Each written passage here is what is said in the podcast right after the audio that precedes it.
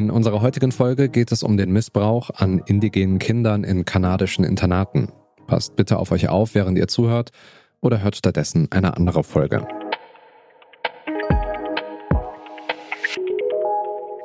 Die Journalistin Connie Walker gehört zur Gruppe der Cree, einem indigenen Volk, das seit Jahrhunderten in Kanada zu Hause ist.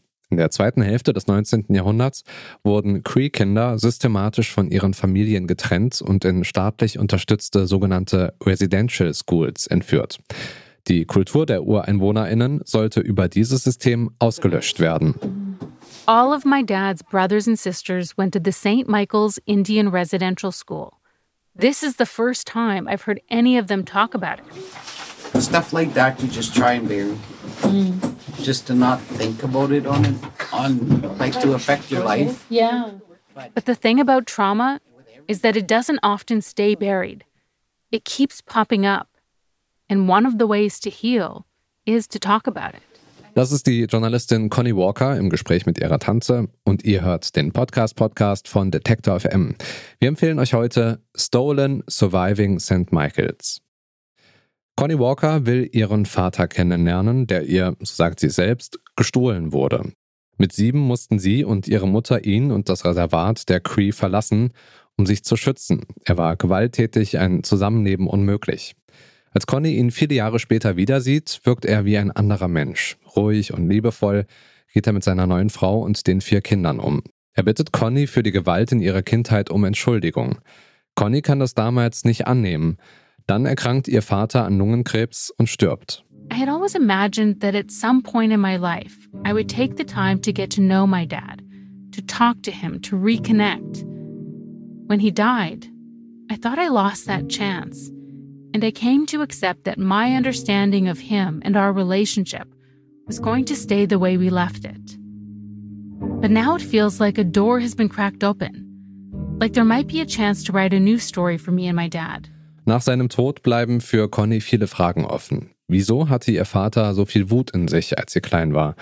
Und was ist mit dieser Wut in den Jahren nach ihrer Trennung passiert? Sie spricht mit Familienmitgliedern, Freundinnen, Wegbegleiterinnen und landet immer wieder bei der Residential School, auf der ihr Vater als Kind war, St. Michael's.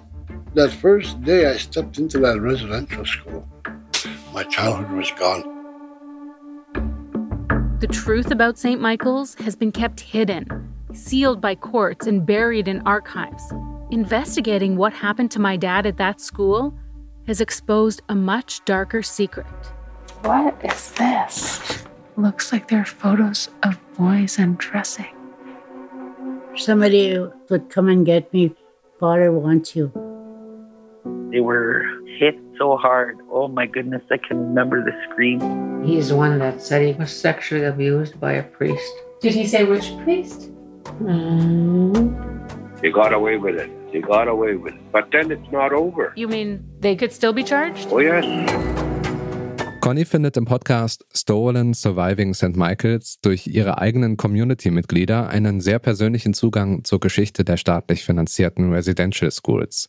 Sie erfährt aus erster Hand, wie Kinder dort bestraft wurden, wenn sie ihre Muttersprache gesprochen haben, anstatt Englisch oder Französisch. Wie sich Geschwister beim Mittagessen nicht einmal winken durften, wie sie katholisch erzogen wurden und dass sexuelle, physische und psychische Gewalt auf der Tagesordnung standen. Conny sammelt während ihrer investigativen Recherche mehr als 200 Vorwürfe gegen Priester, Nonnen und andere ehemalige Mitarbeitende von Residential Schools. Erst 1996 wurde die letzte dieser Schulen geschlossen. Im Gespräch mit Eugene, der auch eine Residential School überlebt hat und ihren Vater gut kannte, spricht sie über den Kampf für Gerechtigkeit und darüber, dass dieses Trauma nicht nur den einzelnen Betroffenen gehört, sondern der gesamten Community der indigenen Völker Nordamerikas. Eugene tells me he believes that healing from residential school won't come from seeking revenge. We gotta, we gotta help fix this, but we gotta help fix it with indigenous thinking. indigenous ceremony, indigenous language. I got my language back. You know, I had been brainwashed in those 30 years to think that I had lost my language until one of the old people said, Hey, you have it. You got to find it. Continue. It's in all of us. Just a matter of finding it. In ihren Recherchen findet die Journalistin Connie Walker heraus, dass ihr Vater nicht nur Täter, sondern auch Opfer war. Immer wieder beleuchtet sie auch ihre eigene Rolle. Welches Recht hat sie, die Geschichte der Kinder der Residential School zu erzählen? Ist das Trauma ihres Vaters auch ihr Trauma? Hätte ihr Vater gewollt, dass sie den Mann konfrontiert, der ihn als Kind sexuell missbraucht hat? Im Podcast Stolen Surviving St. Michaels zeichnet Connie Walker ein komplexes Bild davon, wie Traumata über Generationen nachwirken und wie heilsam eine Gemeinschaft sein kann.